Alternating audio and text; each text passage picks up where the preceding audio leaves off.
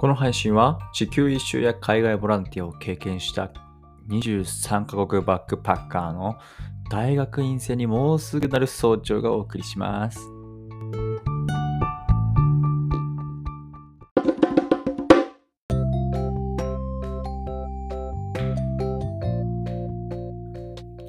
で今日のテーマについてなんですけど、今日のテーマは生理痛とかその痛みを分かってあげられる男になりてえっていうテーマです。まあね、そんなテーマでお話ししていきたいなって思ってるんですけども、実は今めちゃんこ喋りにくくて、この理由が僕昨日ですね、24時間前ぐらいから前歯の部分矯正を始めまして、こう今人生初めての矯正器具が上の顎、上の歯についてるんですよ。これがもう見事に邪魔で、なんかこう喋り続けてると唇が引っかかって帰ってこんみたいになったり、口が閉じるのが難しかったり、こう、なんていうんですか、痛かったり、なんか違和感がありすぎて喋ってると、むにゅむにゅって時々なるんですけど、そんな感じのね、この喋り方のまま、僕は9ヶ月、10ヶ月、これからね、過ごすことになるんですよ。まあね、いくら言っても慣れるんでしょとは思ってはいるんですが、とりあえずね、つけて3日とかは痛いってことで、今痛いんですよね。で、この痛いっていうとこから連想させて僕、生理痛について理解をまた一段と深めたいなって思ったんですよ。それがね、なんでかっていうと、矯正って月に1回ぐらい歯医者さんに行って、もう一度締め直してもらうんですね。こうなんか締め直す力のかけ具合を変えたりとか調整してもらう。その調整をするたびに痛い。すると、えー、1ヶ月に1回調整に行く。すると、その調整した直後の、まあ、3日4日は痛いよって言われて、え月に1回、3日4日痛いよみたいな。で、なんかね、それ以外はちょっと違和感あるかもしれんけど慣れるよみたいな。おっと、それ、生理痛じゃね？って思って。僕男の子なので生理痛がないんやけど矯正器具をつけてる間は月に1回痛い痛い思いをして多分ご飯食べるのも嫌になったりとかなんか何をしててもずっと違和感があって嫌だなってどんよりした気分に多分これからなれるんですよね。超ポジティブやけど これから僕は月に1回嫌な気分になって痛い思いをしなくちゃいけない体になったんですよ。矯正器具をつけたことによって。しかも今はまだ上の歯しかつけてないんですけど、来月からは下の歯もつけるんですね。つまりちゃんと痛いわけですよ。今も一応痛いんですね。違和感もあって痛いし、喋るのもなんかなんかね、違和感があるんですけど、これからね、9ヶ月、まあ、ちょっと長くいけば10ヶ月、早まれば半年ちょっと、ずっと歯につくわけですよ。あ、ピーポー言ってる。まあね、そんな置いといて。で、これは月に1回痛みを共有することになるなと思ったわけですよね。しかも僕は一応部分矯正なので、一応半年から1年の間、そんな感じで済んでるんですが、2年つけてる人とかって男で2年つけてて、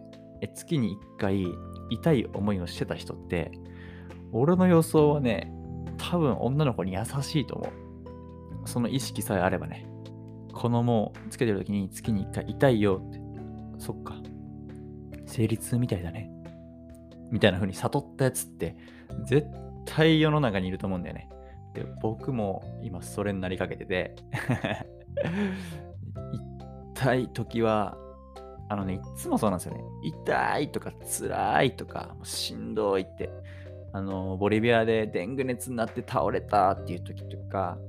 なんかちょっとした、をちょっとしたっていうか結構強めの怪我をして痛いっていう時に、まあ、妊娠、出産はこれより痛くねえしな。出産はこれより痛くねえし、出産単体でも痛いのって丸2日以上ありそうじゃねみたいな。か産む瞬間のその絶頂の痛みだとしても多分俺の今の痛い時間より長いよねとかなんか何も勝ててないじゃん痛い時間も痛さのマックスも勝ててねえって思った時に、あ、じゃあ俺はいいか、みたいな。世に子供、世に人間か。世の人間って全員子供だったわけですよ。その子供って全員赤ちゃんやって、全員が母から生まれとるんよね。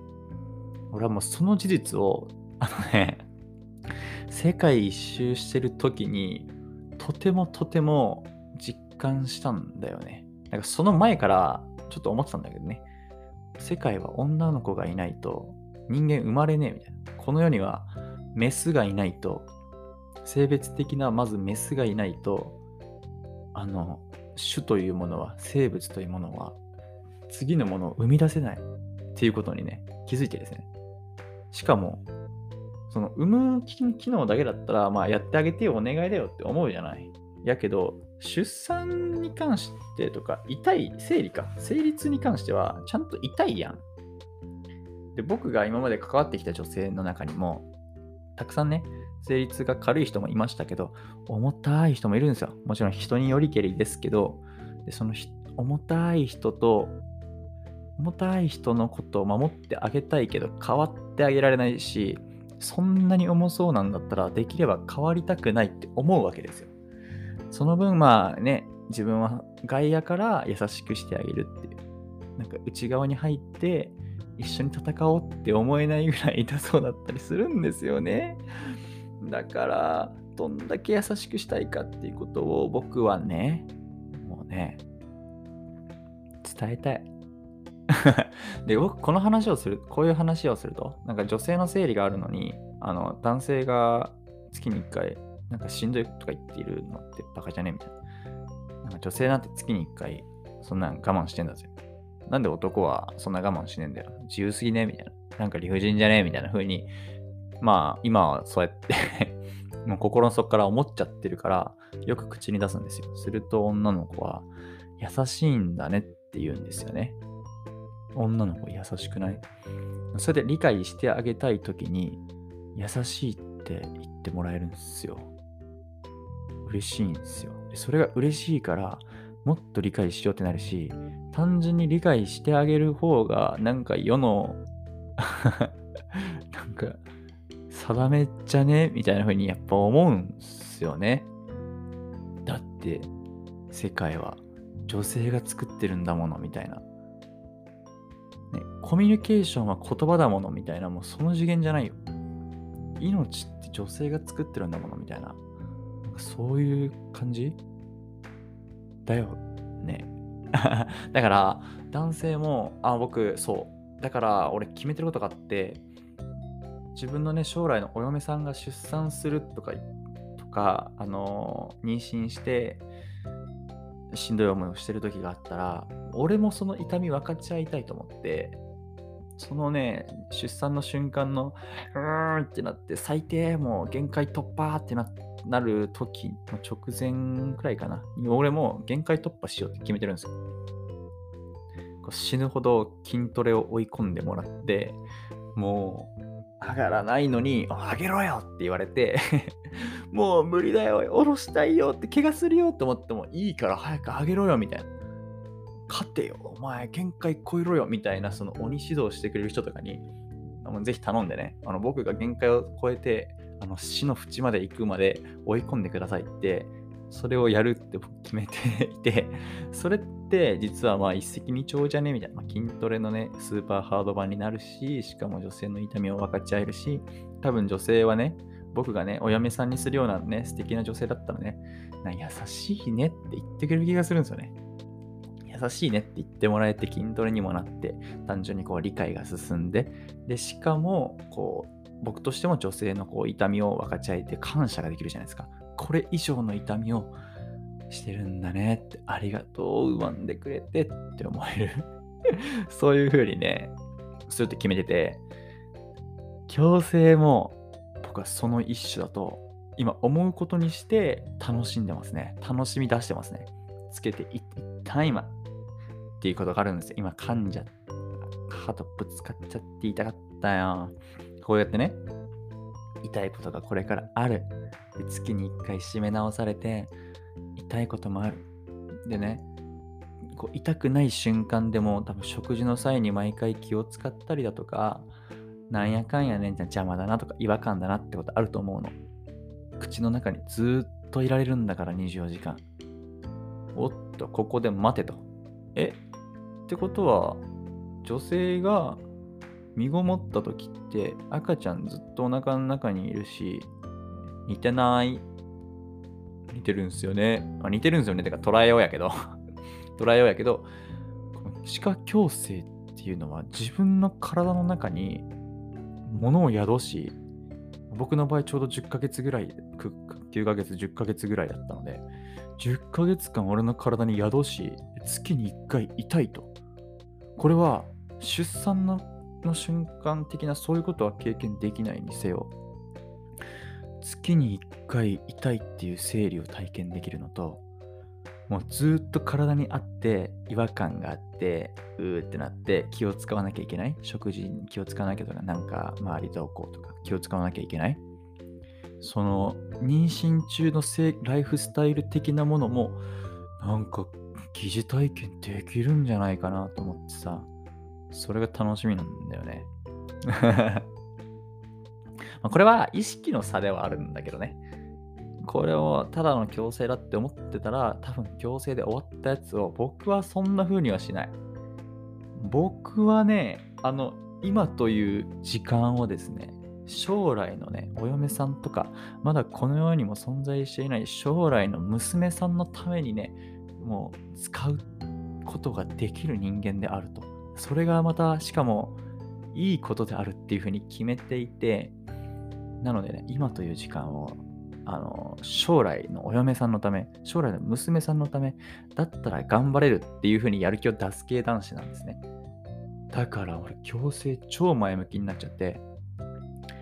あの、矯正が痛い人っていうのは、こう思えば、あ、矯正は痛いんじゃない矯正学習しに行ってるんだって思えるし、矯正は高いなって思う人は、女性を理解して将来の娘さん、将来のお嫁さん、そこのこう痛みを分かち合える。学び代だと思ったら安くないって思えるし、思えるし、えー、何？成立、成立わかんないっていう人にと、あ、違うか。成立わかんないって人も、これを思ってくれれば、わかんないっていう男子にはもう強制させればいいと思うし、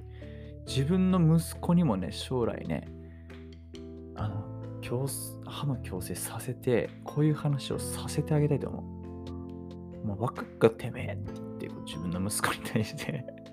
やってあげる、そういう体験がね、できるといいなって思ってますね。うん。まあね、そんなこんなでね、まあ僕はこれからも病気をしたり、えー、しんどい思いがあったり、月に1回強制で痛いことがあるたびに、将来のお嫁さんのために、今いい男になってるよ、そうちゃん。頑張ってるよ。そうちゃんいいよいいよっていう風にね、自分で自分にこう褒めてあげてね自分を高めにいって矯正を楽にするしかもけそう楽にもできるそれでいいじゃないですか。矯正がね決められない人はそういうふうに決断する。矯正高いと思う人はそんな思えば安いって思う。で矯正中辛いと思った時は、えー、学びたいと思えばてか将来の人のためと思えば安いって思えるわけです。そんな感じでねどんなに困難があろうとも、女性の出産と比べたら、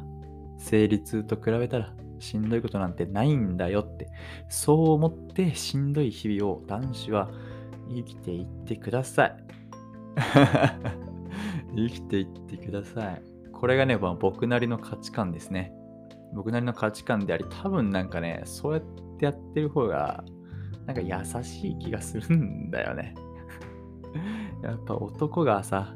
こう女性に寄り添ってあげて、女性が笑ってる世界は平和だっていう風に、で女性が泣いてる時は、やっぱ戦争が起こるよっていう風にね、こうなんかの本で読んだんですよね、僕は。それでも結構まあインプレッションを受けているので、ぜひね、こう成立なんかを経験してくれる男子を増やしていく活動をしましょう。もう全然僕はその会長になりたいですね。もう、しごき倒したいです。男の子。分かってない男の子がいたらね っていうふうに思っています。まあ、そんな感じでね、こんなことを言って、あのー、成立をね、無理やり理解するっていうふうに正当化している僕なんですが、一応ね、23歳になりまして、大学をもうすぐ卒業するんですね。大学を卒業して、大学院にこれからまた入学し直して、修士課程2年間やっていくんですけども、この節目にね、僕、約2年半前かな ?2 年半前と3年前やってきたカンボジアでのマングローブ、海の森の再生プロジェクトのボランティア、リーダーさせていただきます。ぜひね、興味ある方いたら嬉しいなとか思ってます。特に大学生とか高校生とか社会人だとしてもちょっと長めの休みがある人とかはカンボジアに来てね、一緒にボランティアしましょうと で、僕は3月前半の回で、こう、まあね、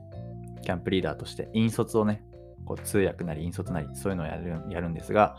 他のキャンプももちろんありますので、ぜひね、NGO のナイス、えー、あと、ボランティアとかで検索していただいたら、2月3月はね、ちょいちょい、2月3月特にかな。あの、いろんなワークキャンプありますので、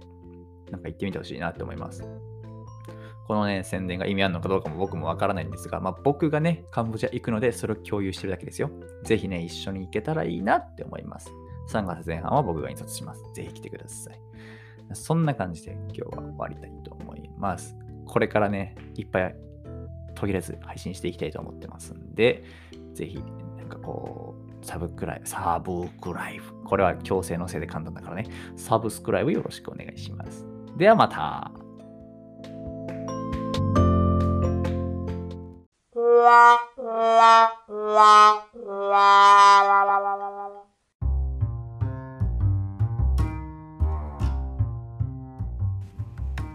おおと急に始まるやんこのマイク画面。びっくりした。収録ボタンを押そうと思ったらなんかめっちゃ急に撮影じゃなくて収録しだすやん。びっくりするな。さっきスタイフでね一瞬ねなんかポチッと押したら321が出てきたからさそれかと思ったら急に12ってびっくりした。まあねこんな感じでねこんな感じでねルンルルンっていう感じなんだけど今僕はカンボジアにいて、えー、3週間ぐらい経ちボランティアが終わったんだけどコロナ陽性になってしまい帰るめどがついていない状態の帰国難民でしてでもねコロナ陽性になったおかげで保険が下りるということでですね普段は貧乏バックパッカーの早朝なんですが普段は貧乏なんやけど保険のおかげでねなんか50ドルぐらいのホテルだったら別にホテル隔離であの必要というか自宅待機日本でいう自宅待機みたいなことが旅人の場合はねホテル待機みたいな感じなんやけどそのホテル代がね出るということででね日本人の人からしたらさ 2000, 2000円あ5000円も6000円も変わらんわけやないですか。1泊5000円6000円7000円なんてさよくあるものややけどカンボジアではもう十分いいホテルに泊まれちゃうわけよね。これがもう保険で降りるということはもう俺はもう幸せすぎて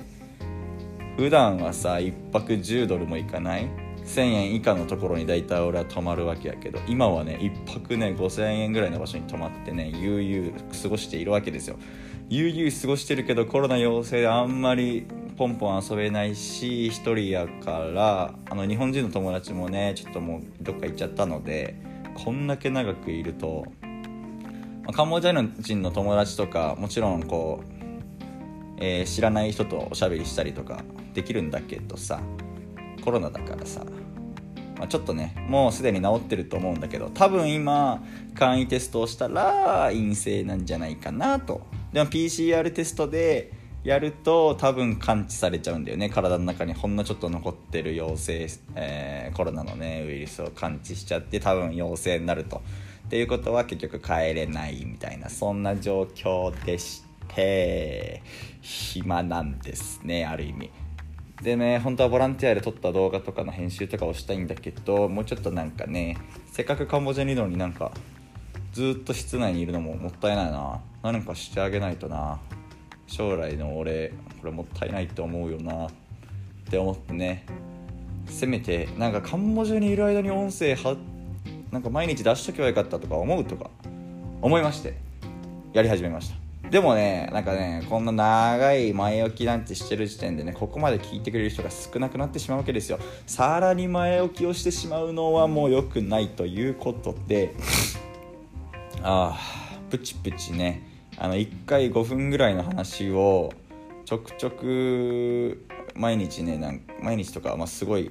大量にねポンポン投稿していきたいなと思っております。今日のテーマ。何でもいいな。あのねカンボジアのまずおもろいこと。あカンボジアおすすめっていう話をね一瞬しようかな。カンボジアねすごいおすすめです。今つい最近カンボジアへの渡航制限がもっと緩くなったんだよね。12月ぐらいからかな。なんかワクチンを2回打っていて陰性証明も取れていてカンボジア到着した瞬間にあのすぐにこう簡易テスト PCR じゃないわ、えー、鼻ズボってやって20分ぐらいで結果が出るやつ。ちょんちょんちょんじゅわーってやつ。それをだけをやってえ陰性やった場合はもう隔離がなかったんですね。そのそれ以前は着いた瞬間2週間ホテルで隔離した後にやっと入国みたいな感じだったんだけどそれが緩くなったんですよ12月ぐらいに。条件を満たせば隔離なしでそのまま入って OK と。それがさらに緩くなってつい最近ですねワクチン3回2回で陰性だったらもうなんか誰もいらないみたいな感じになってた気がするんだよね。ワクチン2回だったらそれでいいのかな確か。なんかねすごい緩いの。あもう正しくない情報を適当に言ってもしょうがないのであんま言わないんですがえっとね本当に そもそもなんかホテルで2週間必要な人がなんかすごく減ってた気がする。すごい条件がもうゆるゆるになってもうちょっと陽性でもなんか入っていいんじゃねみたいなぐらいのねなんか許さしてた。だからカンボジアの旅行客がこれから増えると思うんですね。増えるというか、まあ、来やすい国になるわけです。タイとか他の国とかよりも多分ねカンボジア的には急いで国境を開けてより観光客を今のうちにね先行者利益みたいなものを狙っているんじゃないのかなっていうぐらいカンボジアはね観光客が減ったのダメージがね相当でかいらしくてもうそれは街中からいっぱい聞くからあそういうことなんだろうなと思います。でねカンボジアに来てさ僕は1泊50ドルの保険のおかげで泊まってますけども1泊50ドルも出せばもうスーパー VIP のもう超高級なリッチな人の扱いよね。まあリッチな人からしたらこれって高級な扱いじゃないかもしれないな。まあ普通にねめちゃくちゃいいホテルが50ドルも出せば泊まれるわけですよ。1泊ね30ドル40ドル以上出しちゃったりしたらねもうあのお客様っていう反応をしてくれるし朝食がビュッフェついてきたりとか、えー、部屋にもエアコンも w i f i も何も問題なくてシャワーもお湯が出てみたいな、まあ、日本人的には当たり前かもしれないけど安宿ではそんなことないんだよね。水がね水圧弱いみたいなことがなくなるんよ。ホテルはね。でプールがついてて屋上に屋上に屋上？ルーフトップ屋上っていうかもう屋根もないんだけど。屋上か。屋上に屋根がつい 間違えた。屋上にプールがあってでスカイバー。屋上のバーがあってみたいな。そういうのもね結構カンボジアでポピュラーなのであのね日本人的にはね安い癖してなんか相当日本で言ったら3万円とか2万円とかしそうなね高級感をね手軽に感じれるんだよね。でカンボジア普通に楽しいしあの暑いし南国って感じやしなんか何でもしい放題。なんかもうね旅行気分でね来てほしい国だよねほんと。あと飛行機がねもっと再開されたりとか増えたり値段が落ちればね来れるのかなって思うので来てほしい。1泊1000円であれば大体泊まれるし。1泊5000円も出せば相当いいお部屋に泊まることができます。ぜひカンボジアへお越しください。ではもうまたね何個かねカンボジアについての話するんでこ今日はねこんな感じで渡航制限も解除されてカンボジアを候補に入れてみてください。とっても安く楽しく南国気分で味わうことができます。ビールは70円でビールが飲むことができます。またね。